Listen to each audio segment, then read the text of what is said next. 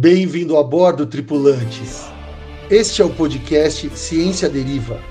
E eu sou o Cadu Tolucci. E eu sou a Aline Gomes. Seremos os comandantes do podcast Ciência Deriva, que tem como rota principal te auxiliar a navegar nas águas, por vezes turbulentas, por vezes de calmaria, dos oceanos da ciência e sustentabilidade, vislumbrando a carreira profissional que emerge no horizonte. Então subam a bordo e não esqueçam de apreciar a vista.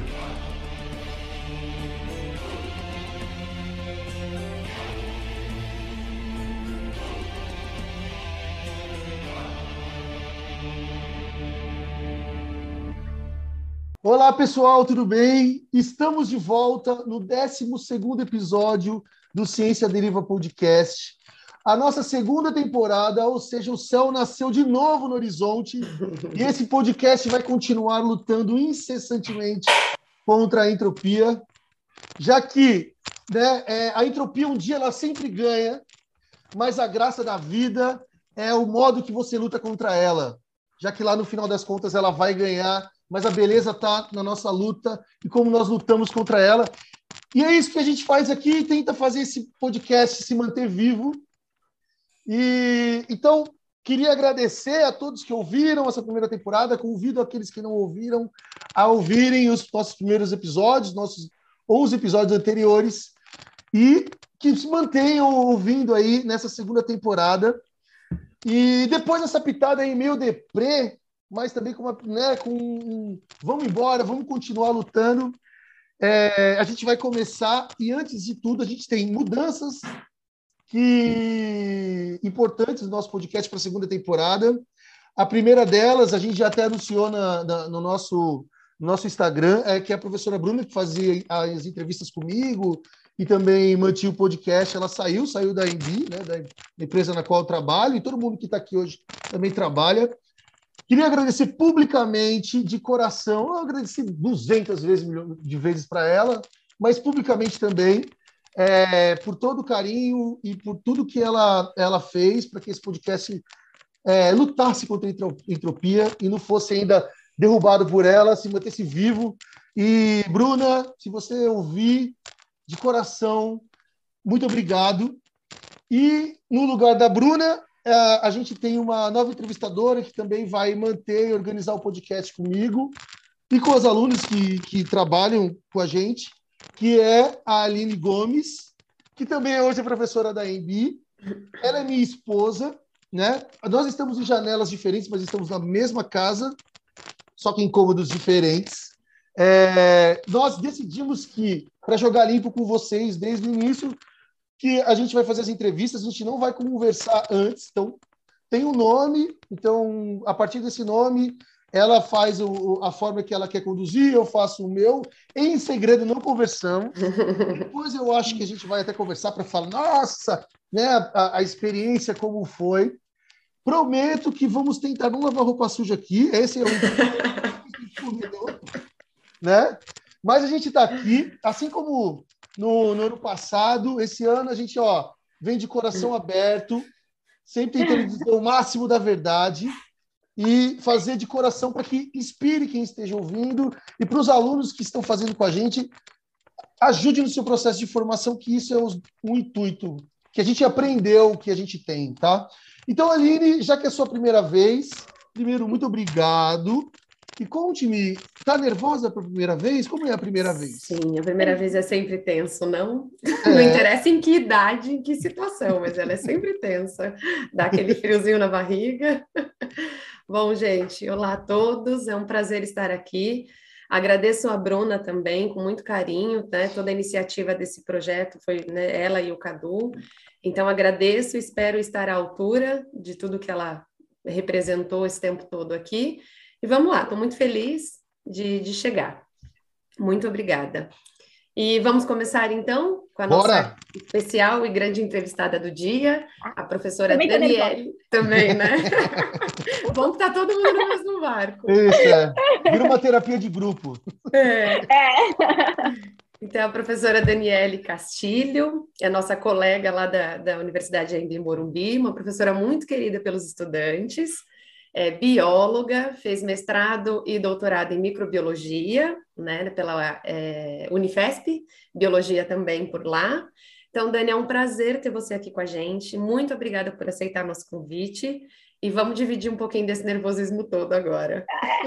Ah, eu que queria agradecer. Muito obrigada pelo convite, vocês. Eu fico muito feliz de participar é, dessa dinâmica que está cheia de energia, está muito gostosa, e falar um pouquinho da minha história e quem sabe eu posso incentivar as pessoas também a seguir áreas parecidas. Então eu fico muito feliz. Muito obrigada, muito obrigada mesmo.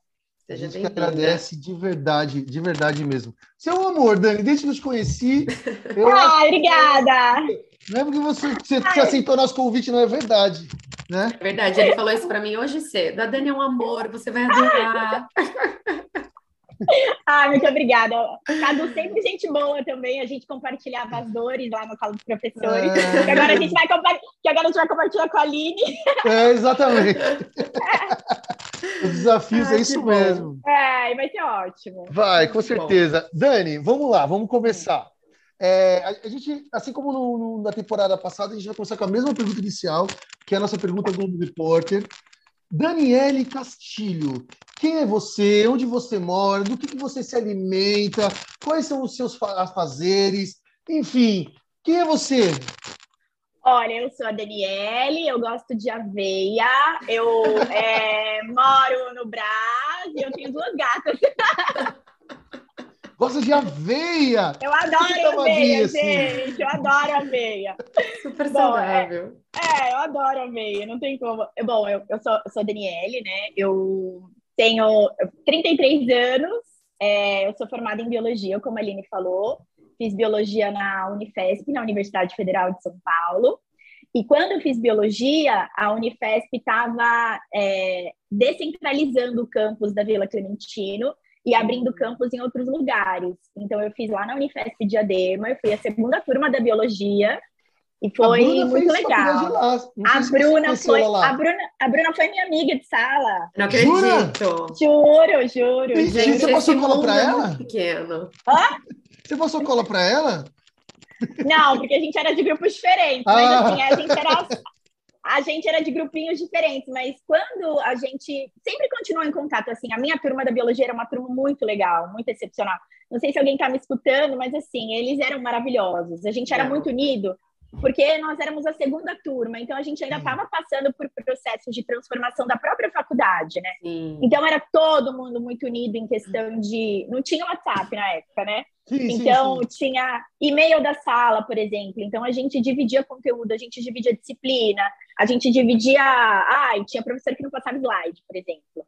Aí alguém conseguia, é mandava todo mundo. Então, assim, era uma turma muito unida, foi muito legal. Eu não tive um vínculo muito grande de amizade com a Bruna, a gente era colega de Sim. sala, mas é legal que a gente se encontrou várias vezes depois na vida, porque a gente se encontrou depois no doutorado.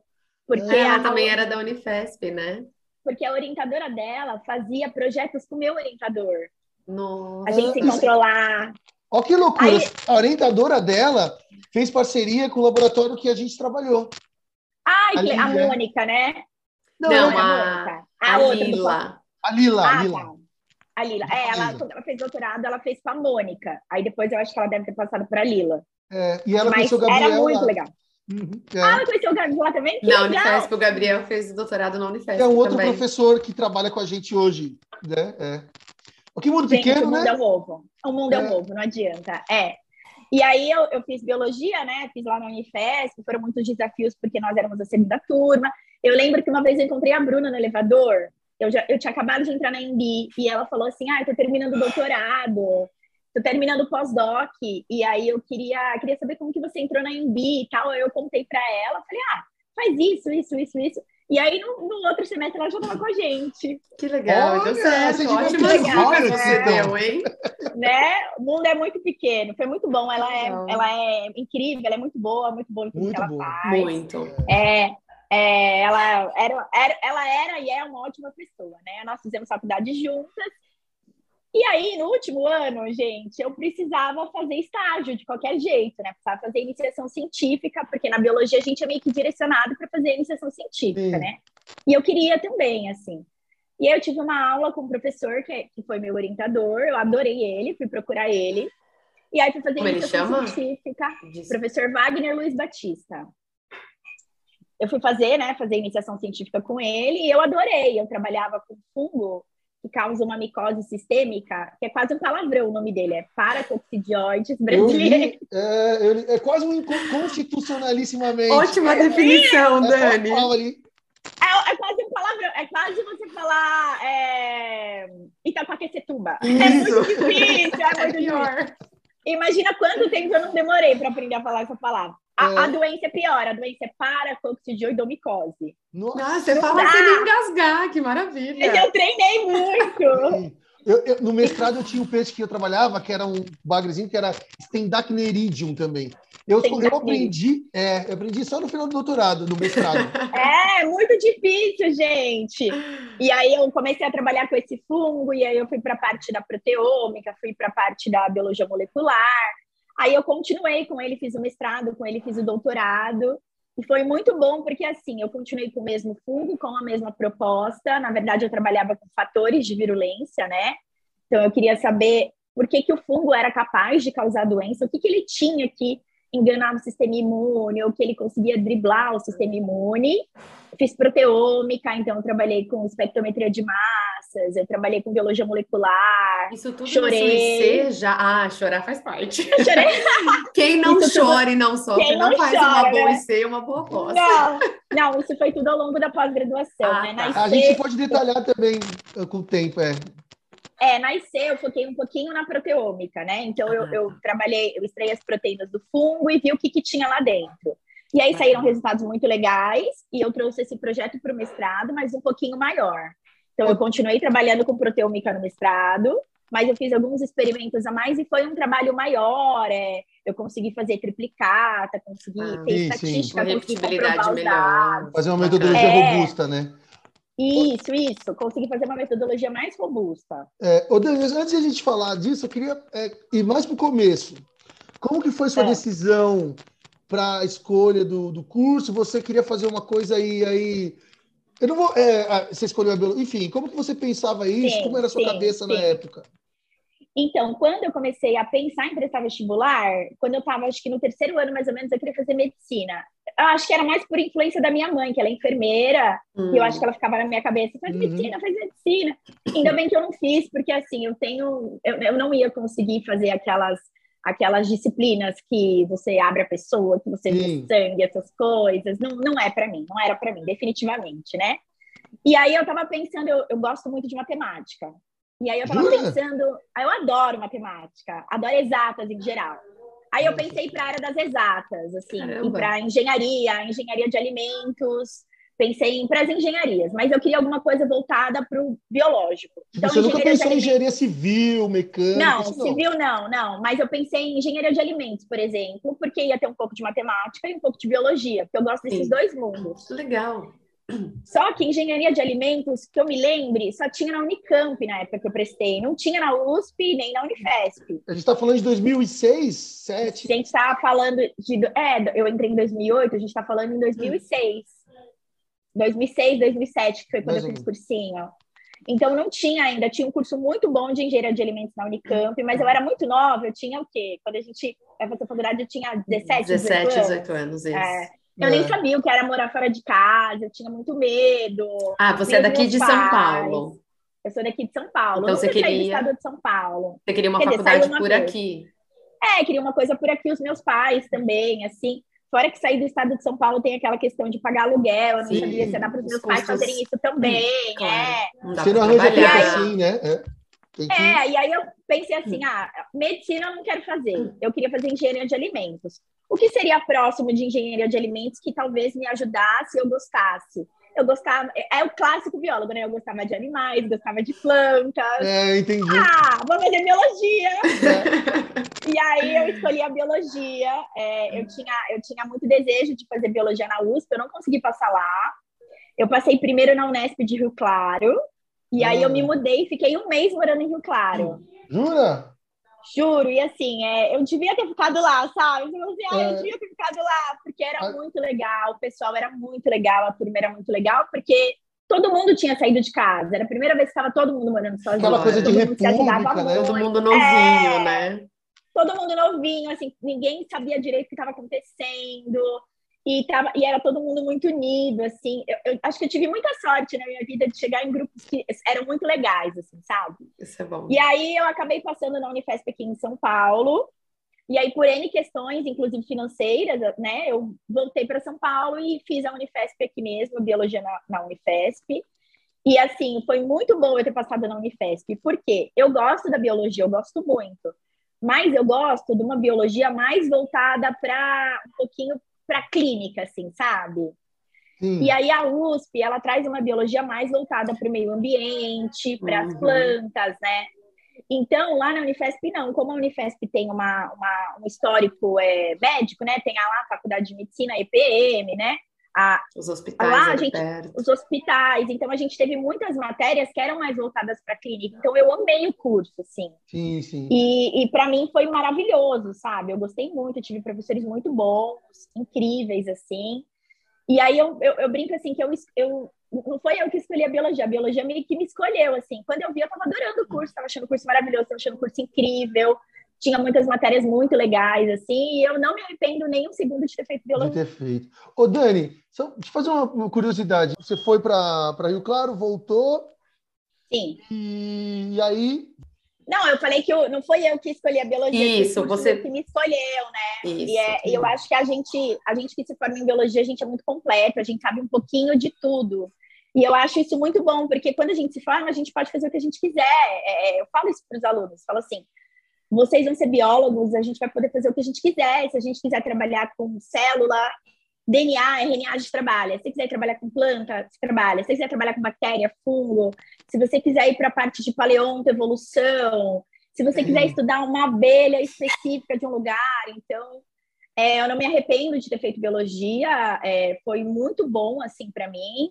E eu acho que, que eu não, não, não teria escolhido outro curso. Assim, acho que se eu tivesse escolhido engenharia de alimentos, Sim, sim, eu é. teria falado assim, ai, nossa, eu devia ter feito biologia. É, biologia uma, linda. Uma, uma, curiosidade que surgiu. Quando você estava escolhendo, que você foi para Rio Claro e tal, você, muita gente tem, eu tive também quando eu estava com essa idade, 17, 18 anos, você tinha pressa uhum. de entrar na faculdade? Tipo, parecia que o mundo naquela, naquela época. Sim. Se você não entrasse em um ano. Você ia ficar para trás, né? Acabar, entendeu? E aí você tinha risco de errar, né? Por isso, enfim. É. Então, eu acho, na verdade, uma loucura a gente ter que escolher o que a gente tem que fazer quando você acaba de sair do colegial, né? Porque. Né, a gente eu, tem 17 eu, anos, né? Gente, eu comi areia. É, comi areia no colegial, imagina que eu escolhi o que eu fazer na minha vida, sabe? Mas é, a questão é que, assim, todos os meus amigos já tinham entrado na faculdade. E eu ainda não tinha entrado. Então, ah, também tinha essa pressão de, sim. nossa, eu tô fazendo curso, eu fiz cursinho dois anos nossa, estou fazendo cursinho mais um ano, todos os meus amigos já estão indo para o segundo ano da faculdade, eu estou aqui. E aí, na época, assim, eu me senti um pouco para trás. É, Dá uma sensação de tempo perdido, né? Dá, de todo mundo tá fazendo e você não está. É. Ah, eu vou me... Aí você pensa assim, nossa, eu entrei na faculdade com 20, eu vou me formar com 24, eu vou estar tá muito velha. Hoje eu tô com 40 ah. e eu tô achando que eu tô novo ainda. Nossa, a gente não sabe de nada, né? Então, ah, tá. assim, quem estiver escutando o podcast, quem tiver com essa pressa de entrar na faculdade, fiquem tranquilos, né? É, é. é o tempo é relativo Sim, e a gente entra na hora já dizia o Einstein, a gente entra na hora que a gente precisa, então não se sintam pressionados é, pelo, pelo, pelas pessoas ao redor, né? Ninguém me pressionava, mas eu me sentia. A gente se pressiona pela sociedade, né? Exatamente. E aí a gente vai entrar e aproveita o máximo que você puder da faculdade, porque Exatamente. é uma época muito gostosa. Maravilhosa. É muito maravilhosa. Bom. Essa coisa de você terminar a sua aula e ir embora, e tipo, que nem escola é, sabe? É, é, é. péssimo, porque você perde uma riqueza que tem tanto de é. aprendizado quanto de ficar com os amigos, tudo que tem, tem ao é. redor, é. né? Isso é, e de contatos também, né? É, porque, exatamente. Porque ainda mais na biologia, imagina cada, cada, cada pessoa que estudou comigo, eles foram para campos diferentes. Então, assim, tem gente trabalhando em indústria, tem gente que passou em concurso da Sabesp, tem gente que está é, terminando pós-graduação, terminando né, pós-doc. Então, assim, é um, é um, um contato que você faz que às vezes é para a vida inteira e que te abre Exatamente. portas depois também, né? Então é muito importante. Exatamente, você tem toda razão. É. Até a gente que a gente entrevistou aqui no podcast foi graças amigo, sabe, da faculdade lá atrás, entende? É isso mesmo. Sim. Então é super é. importante. Você e assim eu terminei a faculdade... Assim... Oi, fala, desculpa. Não, pode perguntar, Aline. Não, foi, eu acho que o Cadu que ia falar. Ah, não, então tá. Desculpa, não, então, desculpa. É, como, assim, então, não, é, como que você foi entrando para essa área da biologia molecular? Assim? Como você gostava de tudo? Uma vez o, a, a, Bruna, que trabalha com a gente, que é uma aluna também da IB, ela falou que o Gabriel é. dizia que biólogo gosta de tudo, e você está confirmando a teoria dele. Né? E aí, como que você foi Olha, se direcionando, assim? Vou confessar, desculpa minha professora de botânica, mas eu odiava. Eu também odiava. Eu odiava botânica. Ai, não, desculpa, Gente, não, os... não tá me desculpa, mas aquela exicata que tinha que fazer com aquelas flores murchas, Ai, gente. E a alga? Você lembra de alga? Que tinha que fazer os negócios ai, de alga lá? Alga. Ai, meu, não dá. Não, lá não, dá pra, não dá para viver. Gente, eu falo que assim, botânico é especial. Porque só é, eles são ímpares, assim. Dentro é. do curso de biologia, são raríssimas as pessoas que gostam e que vão para essa área. É. E nós tivemos e um professor tá ótimo. Tivemos um professor maravilhoso. Mas mesmo assim. Não dá. Ah, a professora também era muito boa, o olho dela brilhava assim quando ela falava. É... Mas sabe quando eu falava, gente do céu! Que mundo é esse? É, eu não gostava de tudo da biologia, né? Eu, algumas matérias, eu, eu gostava mais da parte que ia pro, pro humano, assim. Sim, aplicação. Porque, porque eu tinha um viés mais clínico, então eu gostava uhum. mais da parte mais clínica, mais humana, assim. E aí eu entrei e os professores fizeram eu gostar das disciplinas. Então, quando eu fiz faculdade, já eles já estavam tentando juntar disciplinas. Então eu tive anatomia, fisiologia e histologia tudo junto, né? Hum. A gente chamava uma matéria, era uma matéria chamada éticos, estrutura e função de órgãos e tecidos. Então Caraca. era tudo junto. Que agora também a gente está tendo junto nas universidades. Sim, né? sim. É, já é uma realidade. É, e a gente teve isso de humano e de animal. E assim, quando era parte de humano, eu adorava. Aí do animal, eu fiquei meio assim, sabe? Ai, será que vai ser legal? Meu professor era tão bom, mas ele era tão bom que não tinha como não gostar. Então, coisas que talvez eu tinha assim, ah, será que eu vou gostar ou não? Quando eu comecei a ter a disciplina e por hum. conta do professor, eu adorava. Eu lembro até hoje, olha como o professor marca a nossa vida, né? É. Eu lembro que eu tive uma aula de zoologia com um professor, acho que o nome dele era Cristiano, e ele fez uma aula de zoologia comparando os animais e comparando o processo evolutivo. Assim. Ah, isso é maravilhoso. Foi uma das aulas mais bonitas que eu tive no semestre. Eu lembro que acabava às 18 horas a aula e eu sempre tinha pressa de ir embora, porque eu tinha que pegar ônibus, metrô. Naquele dia eu, eu, esqueci do tempo. A gente saiu, nem lembro que horas que eu saí da aula, porque foi uma aula assim que Linda. falei, gente, eu comecei a gostar de zoologia por causa dele. Então, eu gostava muito, eu gostava de zoologia, eu gostava de fisiologia vegetal, eu adorava as auxinas, até hoje eu corto as minhas plantinhas para elas estimularem a auxina e crescerem, é. Porque eu não lembro, eu lembro, eu não esqueço, na verdade, né? Eu lembro da professora falando, então a gente tem coisas que a gente não esquece.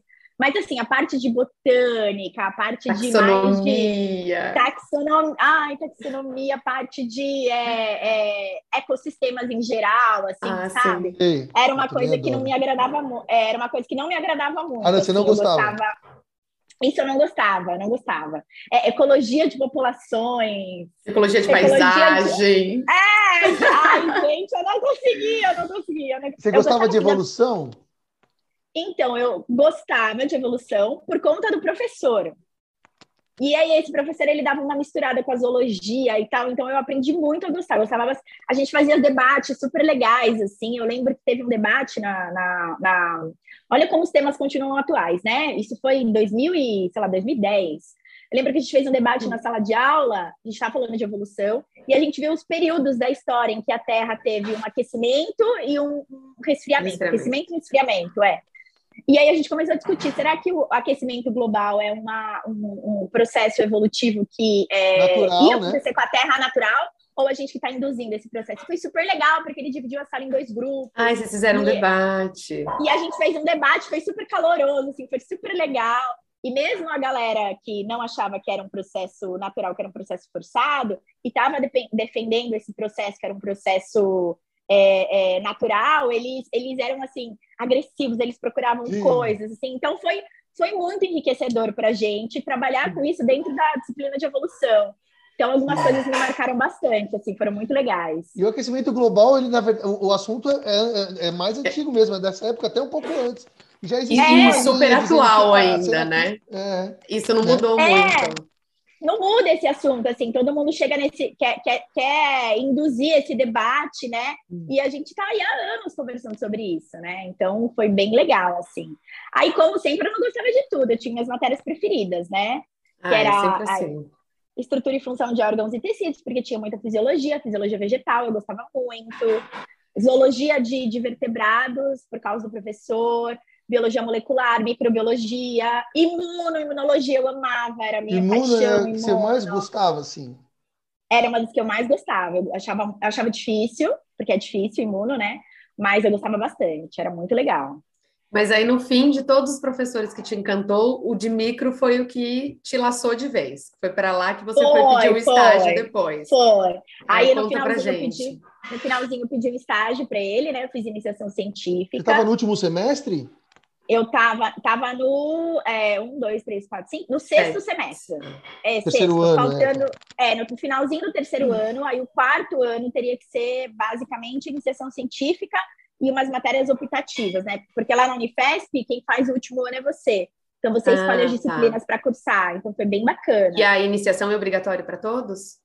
Não é obrigatório, mas é, era mais... Fortemente é, indicado. É, isso, exatamente. Não é obrigado a fazer iniciação, mas né, indicamos é recomendado, que é. indicamos que é. mas a, que a, biologia, meio que naturalmente, ela vai te levar. Te leva para isso. Né? É. Tem como, isso às vezes é até um problema, porque tem gente que não tem a veia né, para a parte acadêmica. Sim. E às vezes a pessoa, no final, ela fica meio perdida, assim, né? Sim.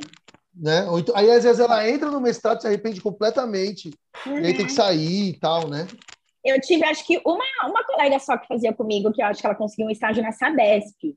E aí ela fez o TCC dela em cima desse estágio. Mas que eu me lembro, todos os meus amigos, eles foram para a área de iniciação científica. Laboratório, é, né? Também. É, eu, foram para o laboratório. Lembro, né? Teve ninguém, é, né?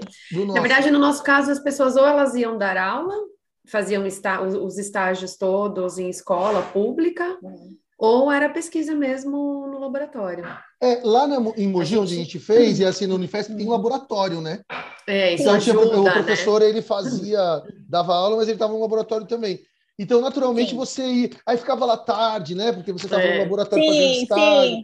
E aí, isso, Porque você estava no mesmo lugar. Passava o dia é. inteiro na universidade. É, é, é, é, Ficava isso estudando, época de prova. É, todo mundo junto, assim, isso que era legal também.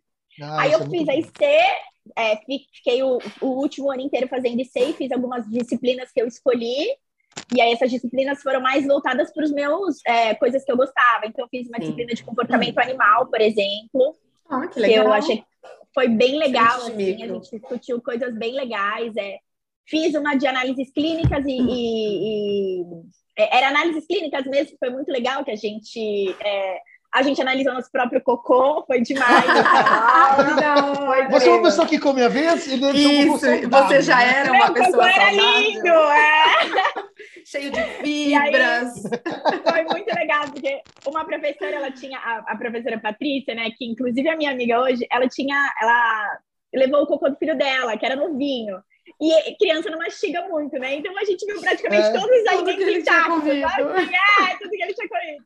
E foi bem legal, porque a gente viu como é, como é a dificuldade de processar uma amostra no laboratório, né? Sim. Então a gente fez análise de xixi, análise de cocô, que a gente legal. fez a, a análise de sangue, assim, sabe? E é difícil processar essas coisas no laboratório, é difícil ver, porque uma coisa é você falar assim, ah, aqui esse indivíduo está infectado por um parasita, ah, achei o ovo. Mas é muito difícil, se você não tem um olho bom, você não, não consegue achar aquilo lá, né? Porque é, muito, muito treino, né? É muito treino, então foi uma disciplina bem legal, assim. E também para eu, eu enxergar que eu não queria ir para essa área de análises clínicas, que era uma coisa que eu tinha botado na minha cabeça, não, quero ir para análises clínicas e, e quero ir para... Aí eu fiz a disciplina e falei assim, não, gente, não é bem o que eu imaginava, né? Então, talvez é uma área que, que eu não vou optar por seguir neste momento. Então, o último ano foi bem importante nesse sentido, porque me ajudou meio que foi descobrindo, né? Ai, é. Ó, eu vou fazer, fazer uma pergunta no jeito, mas quando chega o cocô faz o quê? Dilui ele em água, aí ele vira aquela água marrom? É, você tem que processar ele, é meio que, que é, diluir ele, aí você é, coa ele num funil como se fosse num, num coador de café. Aí desce aquele líquido, assim, é um fedor horrível. Eu fiquei pensando, imagina a pessoa que trabalha 24 horas por dia 24 com horas. Isso. Mas vocês usam máscara, alguma coisa para ajudar com o cheiro ou nada? Não, era, era 2012, a gente nem fazia máscara. Era Ruth, era raiz, filha. Era é, raiz, Nossa, raiz, gente, raiz. que cheiro. Imagina aquele monte de amostra o dia é, inteiro. É, é pior que passar do lado de é. Pinheiros no dia de calor. O, o máximo era pregadorzinho, assim, ó, de roupa. É, não, a gente aguentando, assim, não, não, gente sabe? E aí você faz, aí você espera decantar para você tirar alguns resíduos mais pesados. Entendi. E aí depois você pega aquele líquido que sobrou e você analisa no microscópio. Entendi. Sim. Ah, isso é uma coisa que eu sempre gosto de falar para os alunos, assim, tem vontade, vai lá e faz para ver como é. Nem que seja para você descobrir que não gosta, porque serviu para alguma coisa. É isso mesmo. É. É, porque tem a gente tem muitas de... opções, né? Exatamente. E aí você foi, você encontrou, aí você entrou no, no seu laboratório uhum. com o uhum. professor Wagner, né? Isso. E lá você ficou até o doutorado, assim. Então, e trabalhando sempre com a mesma coisa. Sim. É uma... Ele já tinha essa linha de pesquisa? Tinha, tinha. Ele, ele é pelo que eu vi, né? É, ele, ele, ele fez é, mestrado e doutorado. Na verdade, ele fez doutorado direto com a professora Rosana Puccia, lá da Unifesp, que é um dos grandes nomes quando a gente fala de, é, dessa doença, paracoccidioidomicose, ah. né? Ela trabalha muitos anos com paracoccidioides. Na verdade, ela que fez a identificação de uma das substâncias é, do fungo que é considerado um dos grandes fatores de virulência, então ela tem um nome muito grande na área. E aí ele fez o mestrado, o doutorado direto com ela, fez o pós-doc em outro laboratório, e assim, logo quando ele finalizou o pós-doc, ele passou no concurso público da Unifesp, e eu fui a segunda aluna dele. Que legal. Ah, Tinha legal. Uma, uma, uma aluna antes de mim, que era a Ana Elisa, e aí depois eu já fui a segunda aluna dele. Eu fui a primeira aluna dele de doutorado. Que bacana. Olha. É, Vamos ter ele bem, bem, bem, pertinho. Foi bem é. legal, assim, e ele era muito legal, assim, é, era uma pessoa.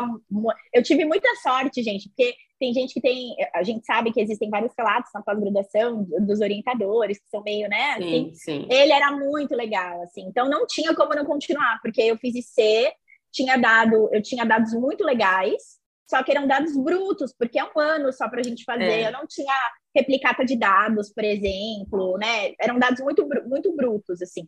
Então, o que, que a gente fez? Ele viu que, a, que a, era um projeto promissor. Então, a gente pegou o projeto da iniciação científica, melhorou ele. Era mais ou menos o quê? Projeto... Só a pergunta, assim. Então, era assim: a gente é, queria identificar fatores de virulência nesse fungo Paracoccidioides brasiliensis. Por quê? Porque existem pessoas que desenvolvem a doença e outras pessoas que não desenvolvem. Então, quando a gente olha para o microorganismo, a gente pode olhar para duas coisas. Ou a gente olha para o sistema imune do hospedeiro, uhum. ou a gente olha para o microorganismo. Então, eu olhava para o microorganismo. Por que, que ele é capaz de causar a doença em algumas pessoas e em outras não? O que, que ele tem? O que, que ele tem que o outro não tem? Sim. Então, eu fui procurar dentro dele o que, que ele tem, porque é, se a gente conhece o conteúdo proteico, eu posso pensar em vias metabólicas, posso pensar Sim. em criar mapas metabólicos, né? Então foi isso que eu fiz.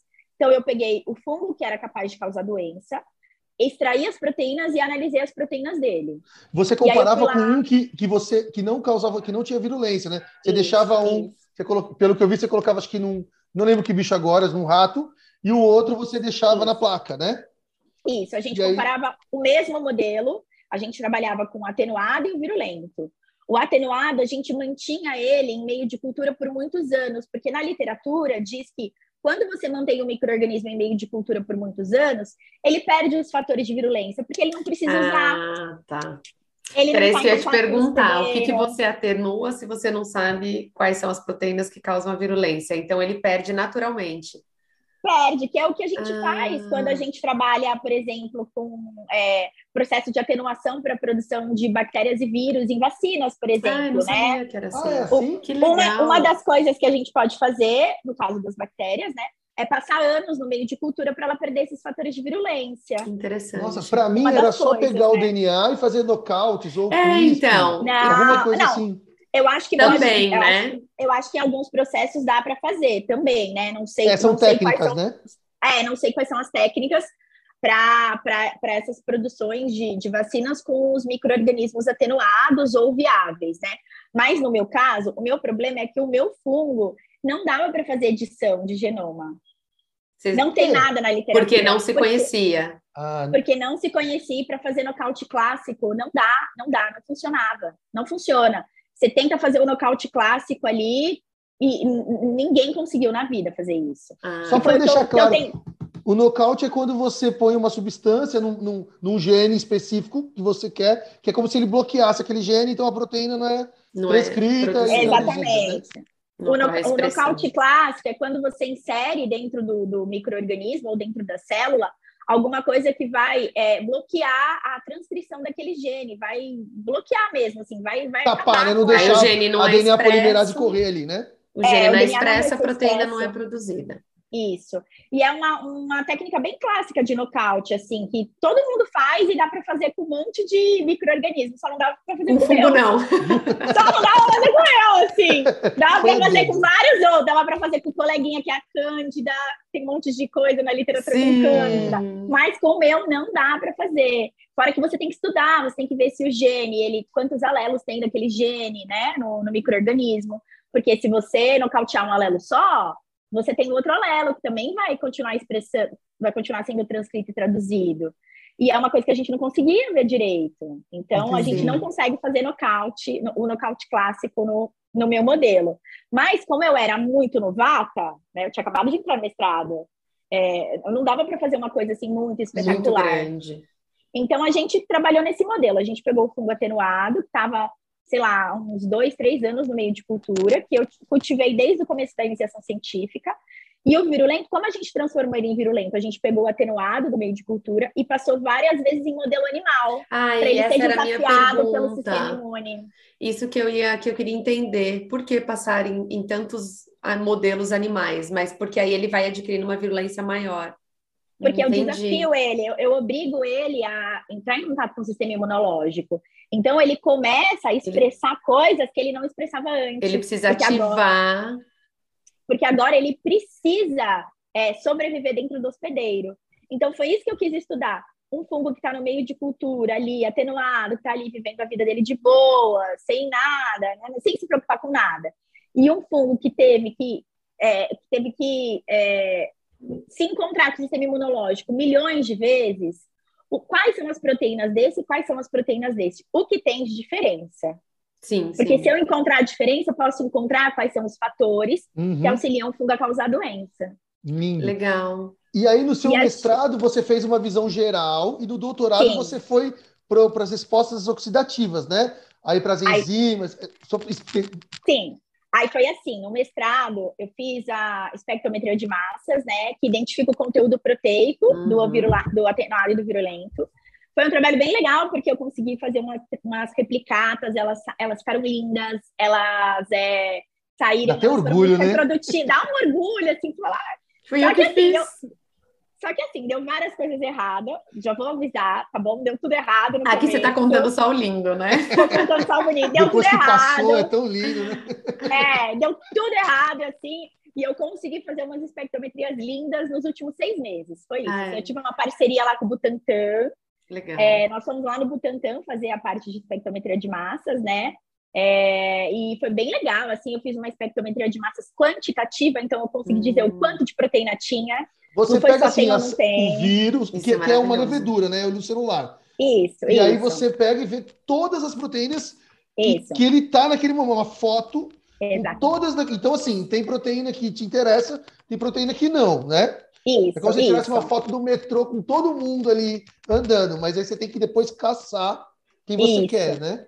Quem está indo para algum lugar. Então, eu peguei, peguei o fungo, extraí as proteínas e analisei numa, numa máquina, né? Que é um espectrômetro de massas, espectrofotômetro de massas, né? Fiz espectrometria de massas e aí eu, eu analisei quais são as proteínas que estavam dentro do fungo. E aí, a partir disso, eu consegui determinar perfis metabólicos. Então, consegui desenhar mapas metabólicos tanto para o virulento quanto para o atenuado. E consegui ver, por exemplo, quais são as proteínas que estavam sendo mais expressas no virulento. E aí uma proteína chamou a atenção da gente, que era a aspartilprotease, que é uma proteína muito bem caracterizada na cândida, que também é um fungo. É, é um primo distante do PB, mas também é um fungo. E na cândida, essa proteína é um fator de virulência e um potencial alvo para o desenvolvimento de fármaco. Aí a gente falou, ah. vamos trabalhar com ela no doutorado. Ai, foi Ai, que doutorado. lindo, cara. Quando você então, tem uma história. Foi... Olha que lindo. Ai, é tão história. bonito mesmo. Foi maravilhoso, assim. E aí a gente foi. E aí, o que, que a gente viu também nesse perfil proteico? A gente viu que o virulento ele expressa enzimas que ajudam ele a sobreviver ao estresse oxidativo, nitrosativo, porque é um estresse do caramba ficar dentro de uma célula, né? Imagina. Sim. Pô, a né? atividade metabólica dele também é muito alta. Exatamente, a gente viu que ele tem um perfil mais que, que vai para um, uma respira, uma, vai para um perfil mais fermentativo. Então, assim, ah. assim, a gente tinha, assim, tem muita coisa para extrair da, dos dados que eu tive no mestrado, e a gente foi trabalhando aos poucos com ele. Então, no doutorado, eu trabalhei com essa proteína específica, as protease, e eu fui fazendo outras coisas juntas, assim. Então, eu vi que o virulento tem um perfil metabólico que protege ele mais do estresse oxidativo e nitrosativo. Ah, então vamos estudar essas enzimas? Vamos estudar essas enzimas. E aí eu fui fazendo várias coisas em paralelo também, a partir dos dados do mestrado. É, eu vi no seu artigo de doutorado, então você viu as enzimas de estresse oxidativo, ou seja, aquelas que, que vai o, a água oxigenada, ou então Isso. então outro radical livre, que elas vão como se fosse neutralizar. Então a catalase é uma delas, glutationa. Então, assim, Isso. quem gostar dessa área, a gente estiver ouvindo, depois se aprofundem, né, para conhecer é. melhor, né? É, mas é um trabalho bem é. bonito, você vê, dá para comparar mesmo, você dá, tá bem claro no artigo, né? É, foi bem legal, porque assim, quando a gente pensa em é, nesse tipo de fungo que eu trabalho, uma das células do sistema imune que vai tentar eliminar o fungo é o macrófago. Então, o macrófago fagocita ele e tenta matar ele jogando água oxigenada, H2O, ah, e, e taca em cima dele. Só taca, que ele tem. É assim que vem a resposta, então. Só que ele tem a catalase. Só que ele está super pra, preparado já. O que, que a catalase vai fazer? A catalase pega essa água oxigenada que o macrófago joga em cima dele e fala assim: isso não é nada para mim. Quebra, quebra água oxigenada em água e oxigênio. Maravilha. Ele sobrevive. Maravilha. Muito bem. E aí, beijinho no ombro e bye bye. E tchau, vou ficar aqui dentro, meu filho, vou causar doença, tô nem aí para você. Ou, ou tem outros também radicais livres, né, que são liberados, superóxidos, é, é, alguns radicais que são é, é, derivados do, do, nitrogênio, né? Porque causam estresse nitrosativo. E ele tem várias outras coisas, assim, ele tem... A, a glutationa é uma, uma, um aminoácido importante, né? Para a gente trabalhar com estresse, até as nossas próprias Sim, células, né? Elas conseguem segurar, né? Sim. Então, assim, ele, ele, tinha uns perfis enzimáticos que ajudavam muito ele a, a controlar o estresse oxidativo e nitrosativo. Então, Por isso, isso com era virulento, né? É, isso fazia ele ser mais virulento, porque ele conseguia sobreviver no interior do macrófago, ele resistia a tudo isso, né, que o macrófago estava jogando literalmente em cima dele para matar ele, e é assim que ele sobrevivia e conseguia causar doença. O atenuado já não fazia isso. Proliferar, olha. Porque só. a catalase dele era baixa, a superoxidismutase dele era baixa, então o macrófago é, fagocitava ele, e aí ele não conseguia sobreviver no interior do macrófago, ele era morto. É, você viu a expressão e a atividade, né? No, nos é. dois, né? É, fazer atividade foi difícil. Imagino. Não é, cara, é, por isso é. que a maior parte das pessoas fazem a, a, a expressão. A expressão Gente, é muito difícil. Que Porque não é a atividade afinal, né, é assim. Essas enzimas, elas são, é, não é, é uma coisa assim, elas, a atividade delas tem que ser imediata. Então, é você extraiu proteína, você tem que mensurar a atividade. Se você congelar, você já não tem um resultado tão real ou fidedigno do que se você extraísse proteína. É tudo muito fresco, né? Para extrair proteína do fungo, o fungo tem parede celular. Parede celular ah, yeah. é uma hum, treta para desfazer. Eu pensei nisso, é verdade, é, né? É igual planta. Porque a gente faz. É que nem planta. é. Você tem que fazer, você fazia o que? Um macerado mecânico antes? Então, tinha duas opções: fazer um macerado mecânico, ou na literatura, eles conseguiram estabelecer o protocolo fazendo umas beads metálicas. Ah, sim, sim. Então, o que a gente fazia? Botava o fungo, botava umas beads e fazia um vórtex. Aí aquelas beads iam batendo na parede celular do fungo Quebrando. e conseguia desfazer, quebrar. Só que era assim, cinco minutos de vórtice. Você ficava cinco Nossa. minutos, ó. Aí você no tinha gelo, 200 mais cinco minutos. No gelo, mais cinco minutos. Aí você tinha assim, 200 amostras, você passava o dia extraindo proteína, você ia mensurar a atividade, sei lá, sete horas da noite. É, momento, momento. Então, é tenso. É, e aí tinha uma amiga minha que também fazia fazia, mensurava atividade junto comigo, mas no outro perfil, e a gente fazia juntas, era uma loucura, porque eu fazendo uma placa, ela fazendo outra, e coloca não sei o que, coloca não sei o que, era mas no final deu tudo certo. Dá, que bom. Dani, e aí é. só eu vi que no fim, assim, mesmo depois que você terminou o doutorado, você ainda tem um projeto que você trabalha nessa linha, mas agora acho que uma coisa mais em campo, mais aplicada, não é? Que é coletando amostras de, de profissionais da área da saúde, alguma coisa assim. É, então, aí eu, fiz o doutorado, né, na parte, tentei estudar essa proteína, as partes protease, né, uhum. e o, o, assim, quando a gente quer identificar, eu quis mostrar que ela era um fator de virulência, ou seja, que ela era importante para o fungo para causar doença, né? Sim, sim. E classicamente na literatura, para a gente provar isso, a gente tem que fazer nocaute do gene. Então a gente tem que fazer com que o gene não funcione mais e não expresse a proteína mais. Certo. Para a gente avaliar o perfil é, do microorganismo sem a produção daquela proteína. Ah. Só, só que para o meu fungo é impossível fazer isso. Não dá, Sim, não dá para fazer. Você explicou. Uhum. Explicou a D, Porque ele não quer dedo, ajudar. Né? Ele não quer, não dá.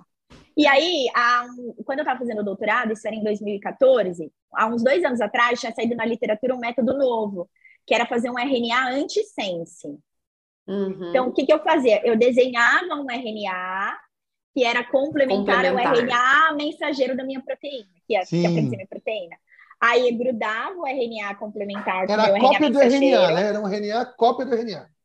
É, complementar. Então, se tinha A, U, C no meu RNA mensageiro que vai produzir a proteína, tinha U. Sim. Não, é, U, A, U, C, U. Não, A, U, C, U, A, G. Complementar, certo? É. Acontece com G. Isso aí, gente. Fica mais fácil. É. Fica, fica. Aí ele grudava e formava um RNA dupla fita. Os RNAs dupla fita geralmente são degradados por aquele processo da Dicer, da RISC, hum. né? Porque não é comum a gente ter RNA dupla fita. Então uhum. a intenção era desenhar um RNA antissense que grudasse no RNA mensageiro que ia produzir as protease, isso ser degradado e eu diminuir a produção da proteína. Certo. Ah, tá. Só que isso não deu certo. Era ah, lindo, que era maravilha. maravilhoso. Era maravilhoso, era lindo. Mas era isso era um paralelo. Não, esse era o projeto principal do doutorado. Ah, era, era o seu doutorado. Ah. Era o meu doutorado. E aí a gente ficou dois anos fazendo isso e não dava de jeito nenhum, de jeito nenhum, gente. Eu não conseguia fazer isso de jeito nenhum. Você não acertou o protocolo? Eu não, não, o protocolo não estava detalhado na literatura, tinha algumas coisas ali, uns macetes que a gente não sabia e a gente não conseguia de jeito nenhum. A gente, eu tô falando meu grupo, porque em paralelo eu tinha uns amigos que estavam fazendo a mesma coisa, mas com outros, com outros genes. Sim. Então a gente trabalhava juntos, a gente chorava juntos.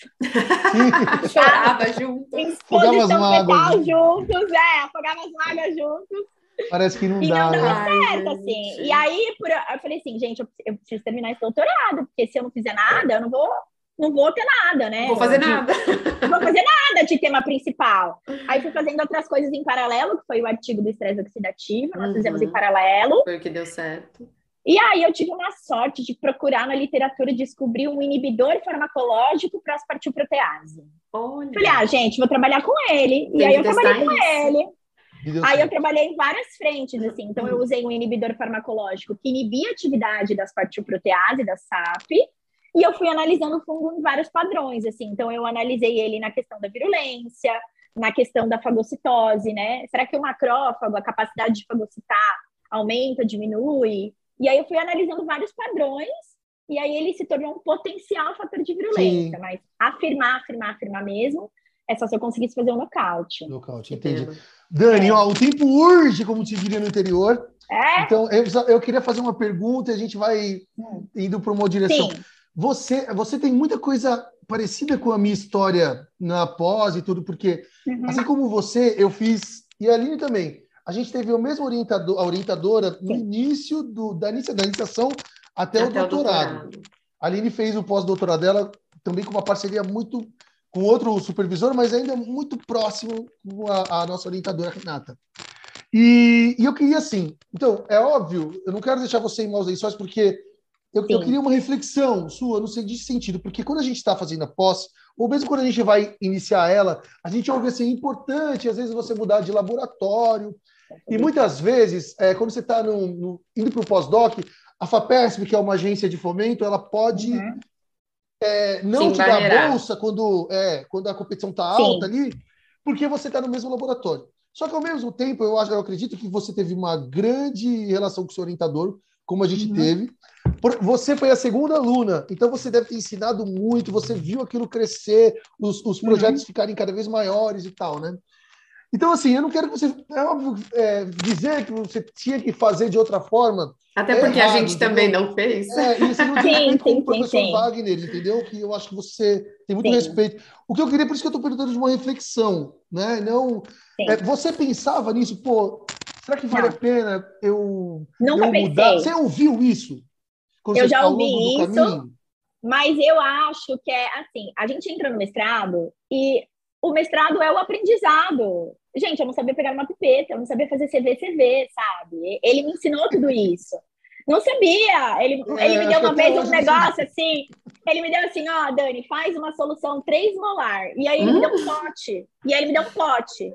Aí eu olhei pro pote e falei assim: o que, eu faço com esse pote? O que, é 3 molar? O que, que é 3 molar? O que, que é 3 molar, gente? O que eu fiz com esse pote?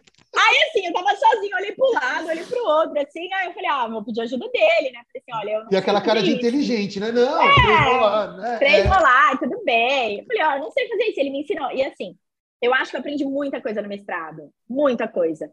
E aí eu me senti é, madura para entrar no doutorado. Então eu acho que assim, é, para mim mudar de laboratório não era uma coisa viável porque eu estava amadurecendo, entendeu? Entendi. E, o, e o, o, mestrado é esse momento de você de você aflorar, de você ir amadurecendo, de você aprender, errar é. bastante, é. que a gente erra muito, né? Uhum. E aí eu acho que no doutorado você está tá muito mais preparado e você tá mais preparado até para ter ideias, entendeu? Às vezes a gente tinha reunião toda sexta-feira. Trazia ideias para ele, ele trazia ideias para é mim. Então, assim, para mim, como ele, como ele era muito legal, como a minha equipe, os, os, o pessoal que eu trabalhei no doutorado, eles viraram a minha família, assim, a gente tinha uma relação incrível, a gente se fala até hoje, eles são, eles vão ficar para sempre na minha Sim. vida, e foi, era, eu adorava ir para o laboratório, porque eu adorava eles, e a gente se divertiu o dia inteiro. Era amigos, então, você mim, tinha amigos ali, né? amigos, nossa, a gente se ajudava muito, é, ah, um ia precisar de um meio de cultura, eu vou fazer uma autoclave. Não, eu faço o meio para você. Ah, todo mundo se ajuda. todo mundo. Um ambiente agradável é outra é, coisa. A gente descongelava o freezer juntos e para aquela faxina de início de ano. Né? É, a gente fazia guerra de gelo, assim, sabe? que o Wagner não escute, a gente é. guerra de gelo. A gente montava a árvore de Natal juntos. Dava o Natal, a gente montava a árvore juntos. Então, assim, para mim, eu acho que é, no pós-doc, sim, eu senti uma necessidade, mas não por ele, porque eu precisava mudar de ares, porque eu fiquei seis anos no mesmo lugar, trabalhando com praticamente a mesma coisa.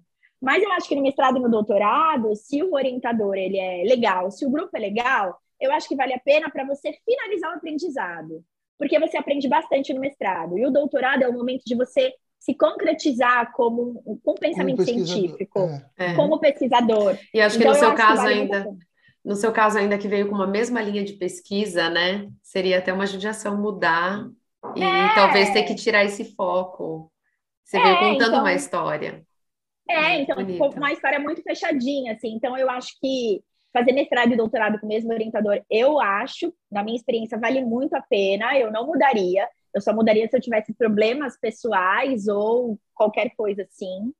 Eu acho que vale a pena continuar com o mesmo orientador, mas no pós-doc, eu não fiz o pós-doc ainda, eu gostaria de fazer. No pós-doc, eu até cheguei a conversar com ele, ele queria que eu fizesse pós-doc com ele, mas nós tivemos essa conversa de que eu, eu, eu queria mudar de laboratório, queria mudar de áreas, que ia ser importante para mim. Ele entendeu, ele super entendeu. E eu acho que no pós-doc, sim, eu mudaria de orientador, porque para ter novos desafios também, né? Porque se a gente continua no mestrado, doutorado, pós-doc com o mesmo orientador, a gente continua ali no. Tem desafios. Na novos, nossa zona mas... de conforto. É, mas a gente fica na nossa zona de conforto. Uhum. Mas, assim, eu, eu, eu, super recomendo. Se você tem uma, uma relação boa com o seu orientador, desde a iniciação científica, eu acho bem legal contar essa história toda, no mestrado, no doutorado, porque isso vai ser muito importante. É importante ter uma relação boa com orientador, com grupo, isso faz toda a diferença na pós-graduação. Eu, eu digo que o doutorado foram um dos melhores anos da minha vida. Foram uns quatro anos incríveis, assim. É, foi muito bom. Muito legal. Foi muito legal. Foi... A gente se divertiu horrores. Sim. Me diverti Horror. muito também. No mestrado é. também. Ó, eu também me diverti. Ó, eu, eu, estudei, me ferrei, mas me diverti também. É. Não me arrependo de é falar, não, não tenho nem vergonha de é. dizer. É que no mestrado, eu, como eu era segunda aluna, eu meio que não tinha muita gente ainda comigo, né? Aí foi entrando no final do mestrado, foi entrando uma galera, agregando, agregando. Então, quando eu comecei o doutorado, a gente tinha um monte de gente no laboratório. Então era muito legal, assim, era, era muito. A gente ficava, a gente brincava que depois das 18, que era a hora que os orientadores iriam embora, depois das 18 era a terra sem lei. Então a gente colocava música, a gente botava música, trabalhava com ficava até nove horas trabalhando com música. Assim, Quando os gatos saem, os ratos faziam é, festa. É, era muito divertido, assim, era, era, era bem gostoso. Inclusive, se eles estiverem me ouvindo, eu amo vocês, e eu vou saudade de vocês todos os dias. A gente Ai, eu gostoso, fiz. Quando eu terminei o doutorado, eu defendi o doutorado dia 4 de maio, e meu aniversário de 30 anos foi dia 6. Nossa, muito o que comemorar. Eu não tinha um real no bolso, tava sem dinheiro. Ó, eu já tinha gastado a minha bolsa antes de receber, não tinha dinheiro nenhum. Aí eu falei com os meus pais, falei assim, ai, mas será que você não me ajuda, meu pai e minha mãe, né? Queria dar uma festa para comemorar o doutorado, para comemorar tudo, né? E aí eu consegui dar a feijoada da doutora Daniele. Ai, oh, que legal! Chiquérrimo, hein? muito legal. Meu pai fez a feijoada, minha mãe, não sei o quê. E foi muito legal, porque todos eles me ajudaram. Então, uma delas fez meu bolo, a outra Ai, me ajudou gostoso. na decoração, o, o, outro conseguiu o salão para fazer a festa, assim. Então, foi muito especial, assim. Foi ah, muito... Ai, gostoso. Foi muito bom, muito bom. Ah, então, muito... E, Dani, você, você meio que saiu do doutorado e já conseguiu um emprego, né? Lá foi uma loucura, na, na, verdade. Foi primeiro, Isso, foi, foi na como, como foi? Foi seu primeiro emprego? Você saiu da área acadêmica e pá, caiu na Embi. É, foi, foi uma loucura, porque assim, eu queria fazer pós-doc e eu queria ir embora do país. E eu não consegui de jeito nenhum. É, uma das, é um negócio que ainda bate no meu peito, assim, é uma das minhas ah. frustrações, mas um dia ainda vou conseguir. Exato, isso que eu ia falar, é. não desiste. É, todo mundo tem a sua. Você é ainda é jovem. Eu, é, eu ainda sou jovem. Jovem. Jovem. É, é foi assim, eu terminei, eu terminei o doutorado, eu queria muito sair do país e eu comecei a fazer umas entrevistas. E aí, em abril, eu fiz uma entrevista para trabalhar no centro é, de no centro de câncer lá em Nova York, na ilha de Manhattan mesmo. Caramba! e aí a, a, moça tinha gostado muito de mim, ela queria me contratar. E eu já estava me imaginando lá em Nova York, né, andando com meu cafezinho assim na Quinta Avenida. sorry, sorry, sorry, sorry. Já tava imaginando. Aquele sobretudão, né? Isso, isso. Ai, Luva preta, chiquete. já tava me imaginando, já tava, já tava me imaginando. E aí ela precisava contratar alguém imediatamente. Era uma vaga, uma vaga para técnico de laboratório. E para mim era perfeito, porque eu ia entrar como técnica, ia aprender bastante e depois fazer o pós-doc. E aí ela falou: Eu preciso de você aqui semana que vem. Você consegue vir semana que vem? Porque eu vou defender o doutorado daqui a um mês. Ela não, ah, então. então jura é, infelizmente. Ai, ela falou: não. Infelizmente eu não consigo. Então eu não consigo te contratar. Fiz entrevista e eu tava com medo do inglês, né? Como que você achou essa vaga?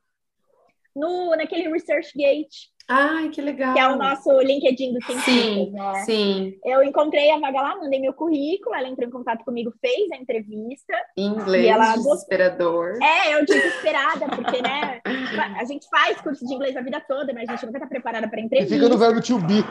Não, entrevista é, em português é, já é difícil, que dirá em inglês. E eu nunca tinha feito entrevista na vida, e a primeira que eu vou fazer na vida era em inglês. Eu, Nossa gente senhora, um pânico. E aí depois eu consegui fazer uma entrevista para trabalhar também, achei no ResearchGate, para trabalhar lá na Escócia, para trabalhar com proteômica também lá, né? E aí ele também tinha visto no meu currículo, ele gostou e tal. E aí é, ficaram duas pessoas selecionadas, eu e uma outra menina. Então a gente fez a entrevista, né? Ele, eu fui a primeira entrevistada, mas só que eu era muito, por mais que eu tenha terminado o doutorado, eu ainda era muito imatura, assim, eu não, eu não tinha, eu não tinha maturidade para sair do país naquele momento. Eu, eu, eu, entendo, assim, maturidade profissional, eu não, não tinha. E foi o que ele falou para mim. Ele falou assim: olha, eu gostei muito de você, gostei muito do seu currículo, mas eu vou selecionar outra candidata, porque ela me passou mais. É, é, Segurança, talvez segurança do que ela veio fazer aqui. Ele falou que ele não sentia tanta segurança. Que ela vai fazer lá, né? Ela já ela tinha na cabeça mais, dela. É, ele fez várias perguntas assim do tipo, ah, é, como que você se aquelas perguntas clássicas, né? Como você se vê daqui a uns dois, três Nossa. anos? Você pretende voltar para o Brasil? É, Mal sabia que no meio do caminho uma pandemia, né? Pior, né? Daqui dois anos eu pretendo usar máscara na rua. E né? ficar dentro de casa. Daqui a dois anos eu vou fazer um lockdown. vou adotar dois gatos. E aí eu não consegui, eu fiquei muito frustrada, gente, porque eu queria muito ir embora. Eu queria, assim, eu queria real muito ir embora. Eu queria ter essa experiência. Porque eu não consegui ter essa experiência no meu doutorado. Sim. Eu vi várias pessoas indo e eu, ai, gente, eu preciso ir. Eu aquela, quero, aquela ansiedade. Eu tô todo mundo indo, não deu certo. E aí eu tava dura, lascada, sem dinheiro nenhum. Sem dinheiro, é. Sabe? Porque limbo, acabado, né? tava, no, tava no limbo, limbo, tava no limbo.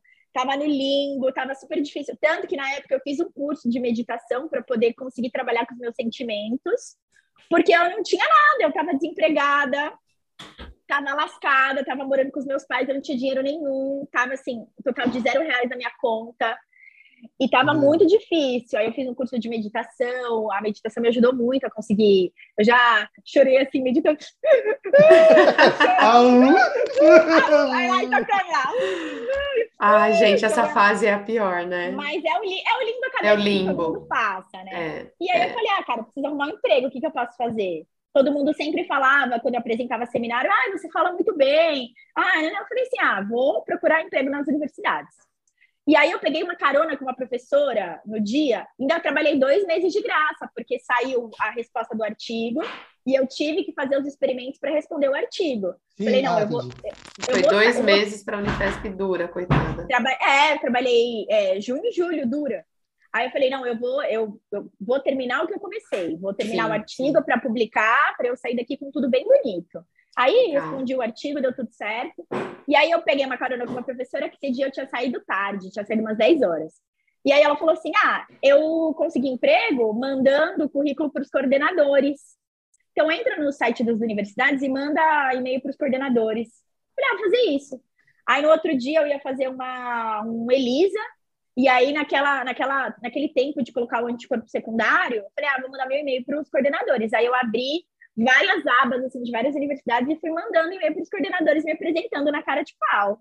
Ó, sou Daniela, acabei de terminar o doutorado, mandei meu currículo, falei que eu estava aberta a, a, a, novas experiências. E aí, assim, passou 10 minutos que eu enviei o primeiro e-mail, uma das coordenadoras da Embida, que era a ex-coordenadora da fisioterapia, falou: você pode vir aqui amanhã? Nossa, que maravilha! A Luciana, ela que me contratou também. A Luciana, ah, Luciana, falei, que posso. legal! Ah, ela, prepara uma apresentação, vem aqui amanhã que a gente está precisando de professor com seu perfil. Maravilha. Aí eu fui no outro dia, fiz a entrevista, e aí eu entrei, assim, e aí eu, eu falei assim, gente, eu não acredito, consegui um emprego. Que bom, e aí, que legal. Você vai ser é, de inspiração para muita gente, com certeza. É, e aí todo mundo fica, isso que é assim, todo mundo fica falando, não, mas para entrar na faculdade é só é, indicação, é só indicação. É, é. Então, gente, sejam caras de pau. É. O não vocês já têm, o não a gente já Ai, tem. Ai, Dani, isso é muito importante. A sua cara de pau indica também, ajuda, né, no QI. É, então, a sua cara de pau é o próprio assim, eu disparei milhões de e-mails, milhões de e-mails. Estatisticamente, foi um em 100, mas não tem problema. Mas veio um, então, é o que então, importa, mas né? Mas veio, então, assim, acho que para tudo na vida a gente já tem um não. Então, não custa nada a gente em busca do que a gente quer. Então, é. eu fui disparando os e-mails, deu certo. Eu falei para a Bruna fazer isso, a Bruna também fez assim, deu certo. Então, eu acho que a gente tem que ir atrás do que a gente tem quer. Que eu, eu precisava e deu certo. Ela falou: você vem amanhã aqui? Falei: vou. Fui no outro dia, encarei, fui com medo, mas eu fui, vai com medo mesmo, entendeu? Fui, aí eu fui contratada pela Embi. Aí eu entrei, foi uma loucura, porque eu tive que. É, essa, quando a gente entra, né, é uma loucura, porque você tem a disciplina, e aí você tem que montar aula, e você tem que estudar, e aí não sei o que lá, não sei o que lá, não sei o que lá. Você dá aula daquilo que você não manja, e é, é assim mesmo, né? Você dá aula daquilo que você escutou falar na universidade, na faculdade, quando estava no Sim. segundo ano. E aí parece que depois as coisas vão fazendo muito sentido na sua cabeça. Você vai dando elas fala, nossa, isso faz muito sentido. É maravilhoso então, mim, isso, né? Descoberta, assim, é, de, muito legal. Tudo, a vida faz sentido. Aí eu fiquei no segundo semestre, tô desde o segundo semestre de 2018 na Embi, né? Vamos fazer 18, 19, 20, 21, 22, vamos fazer quatro anos no meio do ano, né? E aí no começo de 2019, uma amiga minha que trabalha na Uninove falou que tinha uma vaga aberta, né? E aí ela perguntou se eu queria fazer entrevista. Aí eu passei por todo o processo seletivo e entrei lá na Uninove também. Então, aí hoje eu estou dividida entre a MB é, que é aqui do lado de casa, e a Uninove. Aí eu dou Como é isso, Dani? Meu Deus. Se dividir em duas universidades. É, na prática, trabalhar é. em duas faculdades diferentes, a Uninove e a Embi, é a mesma coisa do que ter tipo, é, a, a Embi tem dois campos que a gente trabalha, para quem não, uhum. não é da faculdade. É um no bairro da Moca, em São Paulo, outro no bairro longe, bem longe da Moca, que é, nas, que é na, em Santo Amaro. Vila Olímpia. É, Vila Olímpia, isso. Ou é na zona leste de São Paulo, outra na zona sul de São Paulo, certo? Uhum. Sim. Zona então sul, é longe. Sim. Na prática é a mesma coisa, porque no fundo... É a mesma coisa. Não muda, é a mesma né? coisa. E também o que, é, é, assim, eu, eu me firmei em algumas disciplinas na Uninove, que elas estão muito bem firmadas, assim. Então, eu, eu lá eu sou professora, eu sou professora de imuno, lá eu sou professora de microbiologia, lá eu sou professora de biologia celular. Sempre. Então eu vou dar essas disciplinas. Então uhum. são disciplinas que eu já dou uns dois anos, assim. Ah, isso é ah, ótimo. Então tá ótimo para mim, porque é, é, é, da minha formação, então é uma coisa que, que faz parte da minha formação e eu posso agregar mais ainda para eles. Uhum. E é uma coisa que a, gente já faz isso faz tempo. E na Embi também ficou assim depois de um tempo, né? Sim. Então o primeiro semestre foi difícil, o segundo foi difícil, mas depois eu comecei a dar as disciplinas que fazem parte da minha formação. Então conciliar os dois ficou bem mais tranquilo. Porque nas duas eu dou disciplinas que fazem parte da minha formação, que eu já tinha dado em algum momento. Então, assim, não, não é tão difícil. Mas no começo foi difícil conciliar. Conciliar é, horário, tempo, é, tinha, é, tinha disciplinas assim que eu dava lá na, na Uninove que eram completamente diferentes da MB. Então tinha essa questão, assim, eu ficava até quatro horas da manhã estudando, a gente acha que o professor não estuda, né? É, a gente, a professor só dá estuda, três horas viu? de aula lá e acabou. É. Ó, vou falar, a professora que mais estuda, ele, é, estuda mais você. Né? Então, no começo foi difícil, mas depois foi ficando mais tranquilo, assim. Foi segundo semestre de 2019 foi bem mais tranquilo, bem mais tranquilo. E aí, assim... E aí eu tô assim, Assim, por tudo que você contou, além da biologia ter te escolhido, a docência também te escolheu, então. Não era Sim. uma coisa que você pensava, ah, eu quero não. dar aula na universidade. Foi não. sem querer. É, foi, eu, eu falo que assim, que tudo na minha vida acontece do nada, assim, sabe? Tudo do nada. Então foi do nada, assim, eu tanto que eu entrei na iniciação meio que do nada, é, entrei na faculdade do nada, na iniciação do nada, eu não planejei muito, assim, então eu fui a vida, a vida profissional eu deixei ela me levar e ela tá me levando para caminhos excelentes, né? É, isso que eu e queria saber, você tá feliz com isso, né? Foi uma é, coisa que você descobriu. Eu, eu, não sabia que eu gostava disso, eu não sabia nem que eu era boa nisso. É, Quando você estava na facu, que... você falava que você ia ser professora? Não, eu falava, sei lá o que, eu falava, nem lembro. Não falava nada. Ela falava que ia trabalhar com análises clínicas até ela analisar é, o cocô. Queria, é, queria trabalhar com análises clínicas até ver meu próprio cocô. E eu não sabia direito o que eu queria, porque era muita coisa no curso da biologia, Sim. né? Aí eu pensei, aí eu pensei em mudar para biomed, ainda bem que eu não mudei, porque eu, eu, não, eu acho que não ia me satisfazer o curso, né? Pelas minhas vontades. E aí eu pensei, falei, não, vou trabalhar em laboratório, vou trabalhar em análises clínicas e tal. E aí quando chegou eu não gostei, o que, que eu vou fazer agora? E aí eu fui me deixando levar, assim, e, e hoje eu estou muito feliz, assim, eu nunca imaginei ser professora, mas é, é uma das profissões mais bonitas, né? Vamos combinar. Ah, é bonita. Sou suspeita, mas eu concordo. Gente, é uma troca muito intensa entre é. a gente, entre os alunos. A gente aprende muito e é muito legal, assim. E hoje sou muito feliz sendo professora, assim, gosto. Eu também eu aprendo muito. falar de alguns temas, né? É, é, o, Sim. É, não é demagogia que a gente aprende muito, porque é uma geração muito diferente da nossa, ainda mais nessa fase depois dessa revolução que teve aí de tecnológico e tal, eles são outros seres, não são outros seres, mas são bem diferentes mesmo, né? Do que a gente cresceu, era acostumado. E, e assim, puxando esse assunto para o hoje, veio a pandemia e você iniciou um projeto de, de divulgação científica que é o projeto Química da Vida. Você me, eu quando eu vi, eu não imaginava que você gostava de química, e aí eu vi no podcast é, e você gosta de matemática. Você Tudo faz sentido agora. É um né? cérebro enorme, como aquele desenho. Adorei é. a musiquinha de entrada. Você gosta de blues, música americana, assim? Então, eu gosto, mas eu, eu tomei cuidado para achar aquelas músicas que não Vinheta precisava. Branca, né? é. é. isso, isso. Aí quando eu escutei eu falei assim: oh, essa música é muito legal para colocar, levinha, é. gostosa. Sim, assim, super gostosa. Para começar um tema tão complexo, né? Tem que ser uma coisa leve, que te acalme. É. Como eu, foi eu essa ideia, Dani? Então, foi trabalhando com os alunos da biologia. Por quê? É, os alunos da biologia, eles torcem o nariz um pouco para química, né? Eles não gostam. Sim. E eu, sempre na aula, eu dava uma cutucada neles, porque eu sou dessa. Eu dava uma cutucada. Também, é. Eu falava assim, a biologia não é nada sem a química, porque Sim, a química explica a biologia que não é nada sem a física, que Também. não é nada sem a matemática. A vida, ela está é presa, né? Na química ela é. está presa nesse redomo químico e físico. São as é. leis que é, é, o carbono faz quatro ligações e acabou, né? né? Tá preso então. a isso, essas coisas. E aí a gente não é nada sem a matemática, porque se não fosse a matemática, a gente não conseguia trabalhar com números. E aí já uhum. era. E a gente não é nada sem a filosofia, porque se a gente não filosofar, a gente não aprende nada. E fica louco, né? Ou fica, fica louco. louco. Então eu falo para eles que é essa escadinha. Eu falo, não adianta a gente entender só a biologia, porque a gente precisa da química, da física, da matemática, da filosofia. E aí eu sempre dava uma cutucada neles, assim, sabe? De, ó, vocês têm que entender a química, vocês têm que entender. Então eu sempre trazia química para aula, porque eu também gosto muito de química, e eu acho que faz todo sentido quando você entende Sim. química. Só que eu sentia que os alunos tinham muita dificuldade. Tanto que teve um ano que eu fiz uma aula para biologia, era no presencial ainda eles falavam, ah, a gente tem muita dificuldade com isso. Eu falei, vamos fazer uma aula, tipo, extra, assim? Vamos ficar todo mundo depois da aula e a gente faz uma aula de química básica? E aí eu dei uma química básica para eles e ajudou bastante eles Nossa, a gostaria de participar também. Eu também. é, foi bem legal. Porque eles não entendiam, assim, por que, que o DNA é cinco linhas, três linhas, o que, que é o cinco, uhum, o que, que é o três, nananana.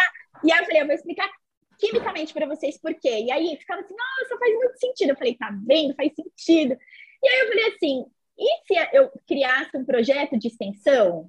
Eu estava até falando isso com o professor Rafael, né? A gente tinha entrado meio que no consenso disso. Se a gente criasse um projeto de extensão lá na Embi Morumbi, que na hora do almoço a gente desse aulas básicas para os alunos da biologia. Nossa, legal isso. Tipo, química básica, química do DNA, química Nossa, do RNA. Isso é muito importante. E a gente montou esse projeto, eu e ele, bem no finalzinho do semestre, 2019 a gente montou esse projeto, eu tenho até a, a, as anotações no celular, quais eram os temas das aulas, né?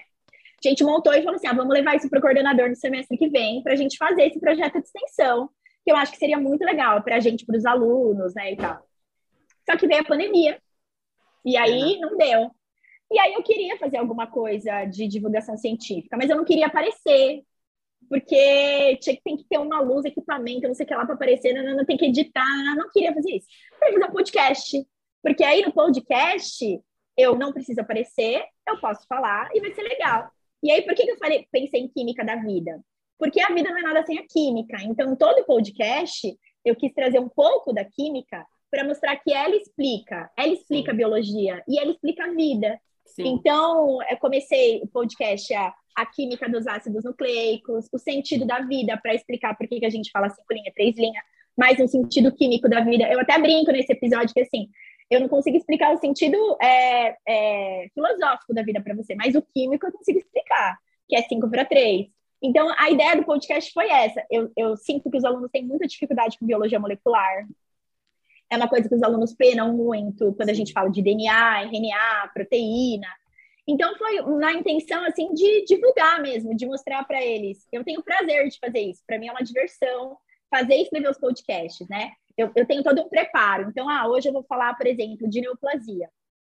Então eu preparo um roteiro, eu escrevo um roteiro no, no faço um, um, um texto no Word, né? Leio esse texto, dou uma olhada nos livros, nos artigos, para ver se essas informações estão corretas, né? E aí eu gravo o podcast e depois publico o podcast. Você então, grava lendo ou não? Porque parece fluido que você. Gravo lendo, mas eu ensaio antes, né? É, porque eu tem uma hora que você faz as piadas, antes. você vai encaixando as coisas. Às vezes parece até um pouco. Você vai, na hora, você vai criando alguma coisa. É, então, eu, eu, brinco muito, então eu tento dar uma segurada para não brincar tanto, mas eu encaixo as piadas e falo assim, nossa, será que essa piada ficou bom nesse momento? Ai, não, as ficou, que eu ouvi tá, até então agora ficaram ótimas. Então, fazer essa piada. E aí, mas eu tenho um roteiro, um roteiro a seguir, porque senão a gente meio que se perde no roteiro. E eu queria que a minha, minha fala ficasse fluida, assim, sabe? Uhum. E eu, fa eu falo muito rápido. Então eu tenho que treinar antes para não falar tão rápido. É, não parece falar rápido para eles poderem entender. For, foram anos, anos, anos trabalhando no, no, no falar muito rápido. Assim. E eu acho que é um desafio aí... ser um podcast, porque o que você explica é algo complexo, Sim, né? Você tem que imaginar, Se fosse um YouTube, um você poderia desenhar numa lousa, explicar as é. ligações. É. Então, quando eu ouvi o podcast, eu falei, nossa, que desafio, porque a gente entende, eu vejo todas as letrinhas Sim. ali, todo mundo se ligando enquanto você explica, é. porque você fala muito bem. Então, é então, um era isso grande. que eu queria. E era isso que eu queria que assim, eu sei que a gente eu tenho um nicho, um nicho pequeno para o meu podcast, né? Porque são alunos, alunos que, que gostam de biologia molecular, que estão estudando isso, não é um nicho muito grande.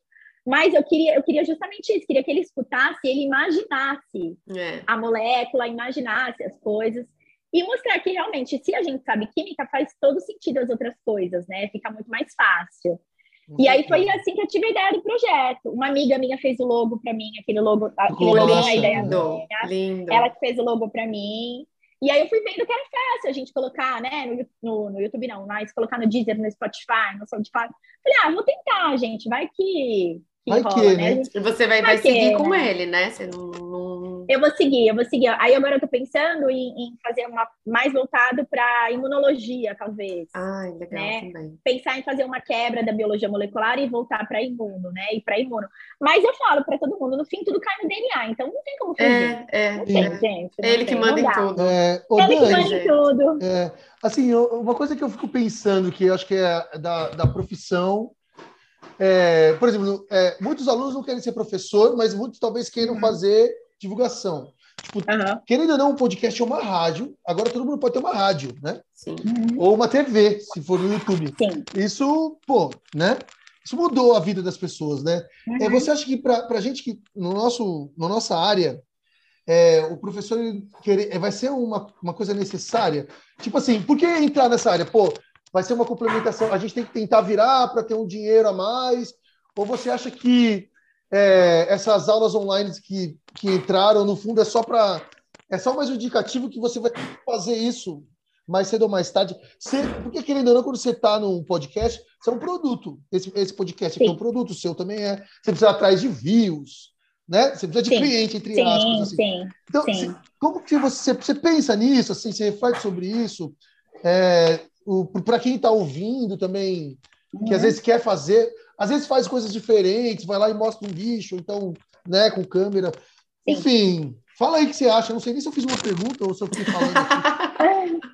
Eu acho que para quem quer fazer, eu acho divulgação científica muito importante, principalmente para a gente combater as fake news, né? Que é, na pandemia explodiram, né, as fake news, assim. É, um problemaço. Alguma, né? Algumas até, algumas são máximo, tipo chip na vacina, eu acho essa a melhor fake news, é. Eu acho essa a melhor fake news de todas, assim, chip na vacina é incrível. Mas eu acho importante, porque a ciência, ela é muito grande, né? Então, se é, trabalhar com divulgação científica é importante, até para a gente falar de preservação ambiental, para a gente falar de conservação, para a gente é, falar de sustentabilidade, crescimento com sustentabilidade, para a gente falar de medicamentos, para a gente falar de alimentação. Então, eu acho importante trabalhar com divulgação científica. É, se você quer trabalhar com divulgação científica, o importante é estudar antes para você não também não falar coisas é, que não são verídicas e também para você não espalhar fake news. Porque então, às vezes sem querer montar, você faz, né? Sem querer, sem querer. Então, antes de montar os podcasts, eu tiro as ideias, é, vozes da minha cabeça, eu brinco, né? Para fazer um podcast.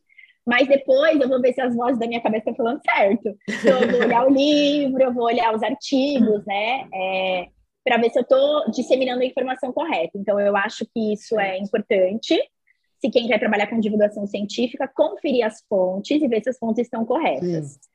Outra coisa, eu acho que nada vai substituir o professor. Por mais que a gente tenha passado por um momento online, esse eu tá momento tá serviu claro para mostrar, né? serviu para mostrar que a gente é muito importante, porque uma coisa é você abrir o livro e você passar o que está no livro a gente tem uma experiência de bancada, ou às vezes tem uma experiência empresarial, e quando a gente vai para a sala de aula com essa experiência, a gente consegue olhar o que está além do livro. Sim. Então, eu acho que a, a pandemia mostrou que o professor é realmente uma profissão insubstituível, que por mais que tenham mil canais de informações, mil coisas de informações, tá, ter alguém que consiga falar de maneira clara um assunto faz muita diferença no aprendizado do aluno.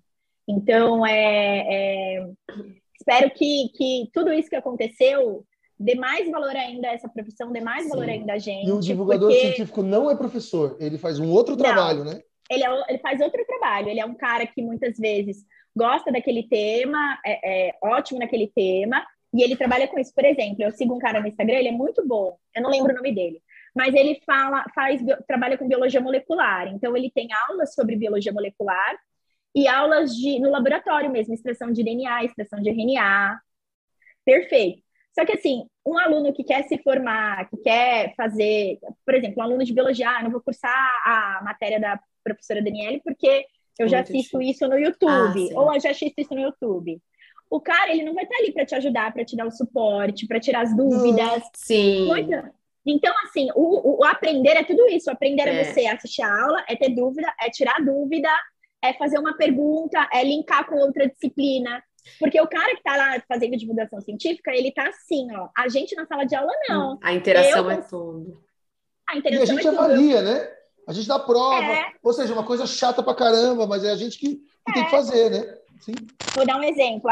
Eu dei uma, dei uma disciplina chamada Biologia Molecular, é, Biotecnologia Molecular, que eu ensinava eles a basicamente trabalhar com softwares, desenhar primers, fazer milhões de coisas no laboratório. E aí eu falei assim, vou trazer isso para a prática para eles. E aí eu trabalhei com um caso clínico de anemia falciforme. A gente conseguiu discutir mutação, a gente conseguiu discutir herança mendeliana, a Quanta gente conseguiu coisa. discutir diagnóstico. É uma coisa que um divulgador científico, por exemplo, talvez não consiga ter essa visão e discutir isso. Então, a gente não tem como. Eu acho que o professor vai para sempre ser imprescindível. Porque às vezes a gente consegue fazer um assim, ó, e pensar fora Sim. da caixa, uhum. trazer uma coisa legal para eles, que faz toda a diferença na formação. E os próprios alunos fazem a diferença, né? Eu costumo observar Exato. que às vezes você dá a mesma aula para quatro turmas diferentes, vão ser quatro aulas diferentes. Porque a pessoa que está ali te ouvindo, ela também traz coisas diferentes que vão gerar discussões novas e outras percepções. Então, acho Sim. que não, né, não tem como isso não existir. É.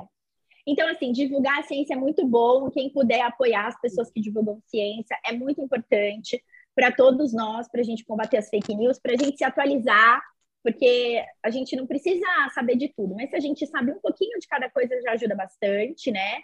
Vamos incentivar o trabalho dessas pessoas que divulgam a ciência, Sim. mas é, pode ser um, um mecanismo para você aprender um pouquinho mais, mas não a sua ferramenta geral de estudo, né? Oh, ferramenta sim. geral de estudo é o livro, a sala de aula, sim. o professor, é, é, isso é. que é importante. Teve uma fase da minha vida que eu achei que eu estava competindo com um divulgador, porque uhum. já ouvi assim, é professor, só aula é chata, eu prefiro ver o professor, o cara lá do YouTube. E aí eu falei, putz, cara, o que, eu vou fazer? Vou perder meu emprego. É, tem uma, tem, às vezes eu, eu, eu caio um pouco nessa, que quando você é professor, você existe um. Eu pensava assim, na minha cabeça, uhum. eu tinha que ser legalzão. Eu até sou, sim, um, eu sou um professor bonzinho, mas não tem que ser legalzão. Sim. Eu não sou ali, não sou um stand-upper, ou, é. sabe, assim, professor show.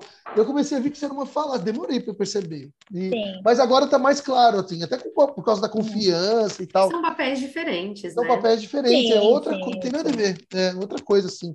Você percebia isso também? Você, você achou que você tinha que ser legalzinha? Não, não, não, ou não? Você já você era uma pessoa mais confiante, você não era tão problemática? Para mim foi um pouco o contrário, sabe? Porque, assim, quando eu entrei, eu, eu entrei, assim, tipo, muito profissional, assim. Então, eu, eu o meu negócio era entrar na sala de aula, dar aula e já era, entendeu? Vou dar aula e pronto, pronto. Então eu não criava muita, muitas relações com os alunos, assim, até relações assim de brincadeira, eu não fazia muita brincadeira na sala séria. de aula. Eu era super séria, assim, Jura? sabe? Eu não consigo imaginar você. Juro, eu era muito séria. Porque eu tinha um negócio assim na minha cabeça de que, tipo, não, isso aqui é meu trabalho, e eu tenho que ser séria no trabalho, eu não posso dar abertura para nada no trabalho, e eh, aqui eu, eu preciso ganhar dinheiro para pagar minhas contas. E aí eu fui vendo que, até a pandemia me ajudou muito nisso, né? Eu fui vendo que criar relações com os alunos é bom para eles e para gente. É, exatamente.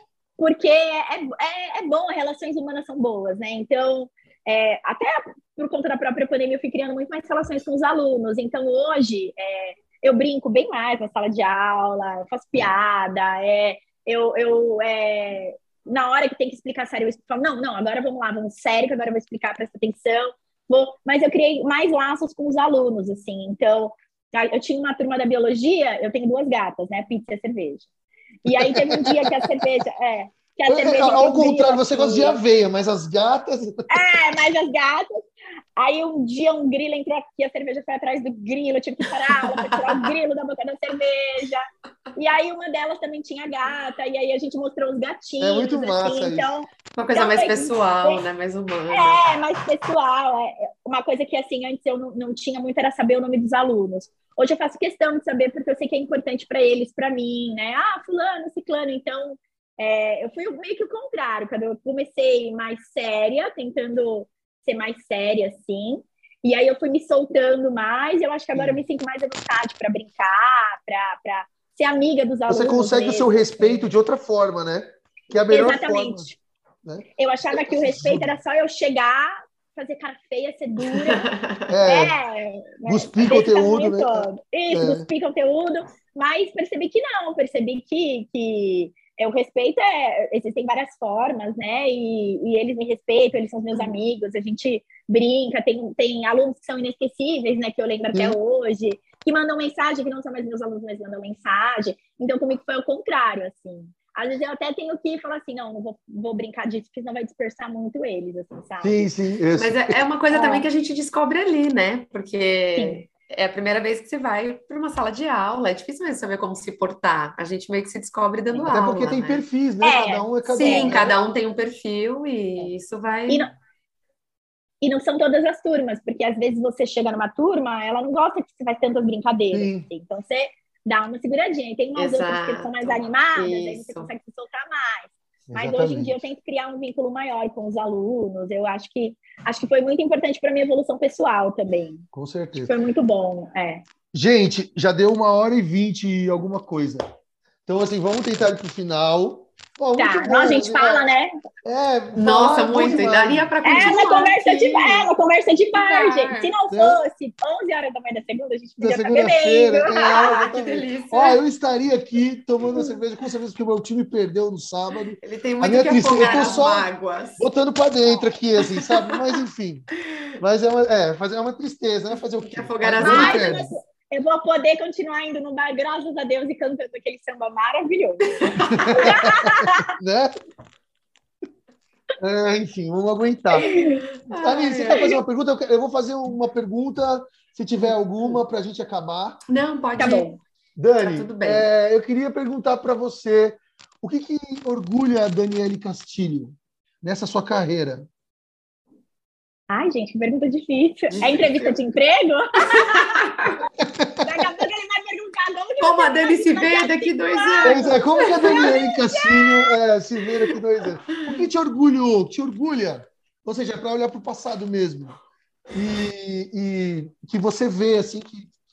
que eu acho que o que, eu, o que eu mais me orgulho de mim mesma é a cara de pau que eu tenho, assim, a, de... A, talvez eu, eu, eu, tenho, eu tenho medo, todo mundo tem medo, mas às vezes eu vou com medo mesmo, assim. Então, eu acho que isso faz muita diferença fez muita diferença na minha vida profissional, de encarar os desafios logo de cara. Ah, tem que fazer isso, faço. Ah, tem que ir para lá, vou. Ah, tem que dar essa aula, dou. Então, eu, eu acho que isso me orgulha muito de, de ser assim, ser cara de pau, aceitar as coisas, ter medo, mas ir com medo mesmo é, e, e, e, enfrentando os desafios e fazendo as coisas. Se tiver que ir sozinha, eu vou. Se tiver que fazer, eu vou. Eu sou, eu resolvo problemas, eu tenho orgulho de, de ai, tá aqui que eu resolvo, vai, vem aqui, deixa Super proativa. É, prática, então eu gosto, prática. isso me orgulha muito, porque eu acho que isso facilita bastante a minha vida em si, não só minha vida Sim. profissional, mas minha vida pessoal, então eu me orgulho muito disso. E me orgulho da trajetória que eu tive, assim, sabe? Eu, eu meus pais, eles é, são pessoas normais, como todo mundo, né? Trabalharam e tal. Eles me ajudaram muito, é, eles sempre incentivaram que eu estudasse, então eles fizeram questão que eu continuasse estudando, eles me ajudaram. Mas é, é, eu tenho orgulho de ter tomado decisões da minha vida, assim, de sair de casa. Da sua cabeça, né? Casa, da minha cabeça, é, não, vou, vou morar mais perto do trabalho, vou fazer isso, vou fazer aquilo, sabe? Então, eu acho que isso me orgulha bastante, mas Acho que o fato de ir com medo mesmo, mas ir, é uma das coisas que eu acho que eu mais me orgulho. Eu faço isso em todos os âmbitos da minha vida, tanto pessoal como profissional. Dani, é você, assim, eu te conheço, a gente não ficava muito, muito próximo, a gente se conhece desde 2018. É. Eu acho é. assim, eu acho que assim, a biologia, algumas pessoas, nem todas, a biologia ela tem um estilo de vida. Você pode ser uhum. da, do, do bicho, que sou eu e a Aline, por exemplo, ou você que é da biologia molecular, ou tem gente que não tem, fez biologia e não tem, mas tem alguns Sim. que você está no meio dos biólogos ali, parece que você sabe, é um estilo de vida mesmo. Assim. Sim. eu, sou um... bióloga bióloga Nutella, acabou. Vocês são bióloga raiz. Tem, ah, tem, mas você tem um pouco de raiz dentro de você. é, as não, a gente não, conversa, a gente não era, a gente não conversa todos os dias, mas a gente. É. Eu sinto, eu sinto isso, sabe? Assim, pô, ela gosta de, de viagem, natureza, ela gosta. A forma que você pensa, entendeu? Me parece que as suas plantinhas aí atrás, se você olhar, é. tem um jardinzinho atrás dali. Você entende? Vocês não gostam de botânica, Sim. mas. Entendeu? Mas a natureza está aqui, né? Uma, é. Alguma coisinha ali. Não são todos, isso não é uma crítica uhum. quem não tem e tal. Característica, ponto. Sim. E eu acho que a gente, isso a gente tem uma. Eu sinto isso, uma conexão. Uhum. E eu acho isso muito lindo, assim, e admiro muito. E eu queria, ó, deu uma hora e meia, parece que a gente falou 20 minutos. Biólogo e, biólogo se reconhece, não adianta, eu falo. Sim. Quando eu entro na biologia, eu falo, gente, biólogo é tudo gente boa. Estou muito feliz que eu tô aqui, bióloga, é tudo legal. E aí você falou desse negócio da viagem, quando eu vou viajar, eu não falo que eu sou bióloga. Tipo, eu vou fazer uma trilha. Ai, porque eu vou aí, te perguntar aí, tudo. E eu não sei nada. Qual o nome daquela nada, árvore lá? Né? É, eu não sei. Aí às vezes fala assim, ah, é você. Aí fala que eu sou professora. Mas aí, aí às vezes não pergunta do que, ufa. Porque às vezes eu vou fazer trilha, eu fiz uma trilha, ah, em julho, vai, fiz uma trilha, aí o cara lá, ele, é, ele era geógrafo, e aí ele fez não sei o quê, não sei o que lá. Ele manjava muito, assim, de que é guia também, né? Tem que entender de, de relevo. Manjava de relevo, de pedra, blá, blá, blá. Aí ele foi perguntando a profissão das pessoas. Eu falei que eu era professora. Aí ele, professora do quê? Aí eu falei, aí, mas você se formou no quê? Eu falei, eu sou bióloga. Uh. Mas eu sou bióloga de mentira, eu não entendo nada de planta. então eu não, não fico falando, porque senão as pessoas ficam me perguntando e eu não é entendo terrível, nada. É. é, não entendo nada. Eles acham que a gente sabe de tudo. Aí eu brinco, eu sou bióloga no telinho e vocês são bióloga raiz.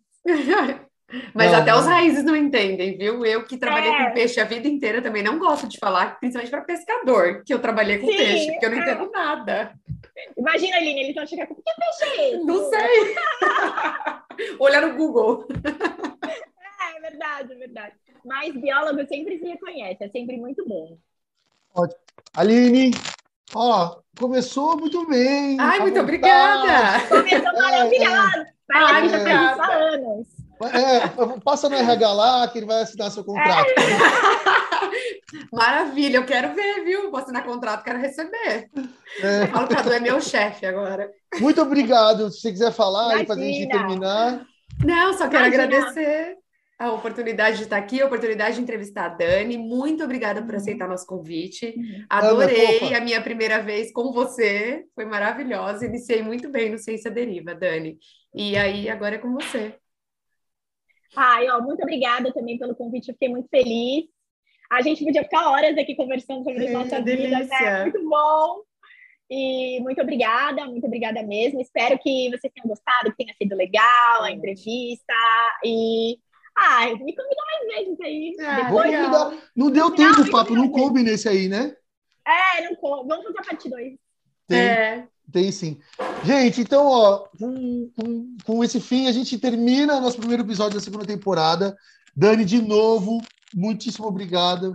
Um prazerzaço. Foi, meu, é, assim, fluiu, sabe? Às vezes a gente vai fazer entrevista e fala, meu, tem que ter perguntas, porque senão a pessoa não, não se ela não andar, né? Você tem que ficar... Mas com você foi é muito fácil, muito fácil, muito bom. E é muito bom ouvir você, de verdade. Sim, sim. E, gente, estamos terminando aqui o nosso 12 episódio, o nosso primeiro episódio da segunda temporada. Espero que vocês tenham gostado. Vai para o YouTube, curta, é, toca o sininho. Compartilhe. Compartilha. Compartilhe. Faça um engajamento lá. Que, que tem que ser feito. Dani, vamos, vamos fazer, fazer nosso um... merchan. Vamos fazer nosso, é, vamos fazer nosso merchan curtam, compartilhem, comentem o Ciência Deriva, mostrem para os amigos, para todo mundo, vamos divulgar a ciência. Vai lá no Spotify, no Deezer, curte o Projeto Química da Vida, escuta, compartilha, mostra para todo mundo e vamos juntos divulgar a ciência. E por sinal, vamos se ajudar, Dani, vamos se ajudar. Isso, vamos se ajudar, vamos, né? vamos. Então tá bom, gente. Ficamos por aqui. Muito obrigado por tudo e até a próxima. Este foi o podcast Ciência Deriva, uma produção de Luiz Calazans, da aluna Ariane Lima, da Universidade Federal de São Paulo, e dos alunos Bruna Nascimento, Aline Bernardes, Guilherme Cavalcante e Júlia Marangoni, além dos professores Cadu Tolucci e Aline Gomes, todos da Universidade Embi Morumbi. Muito obrigado e até a próxima!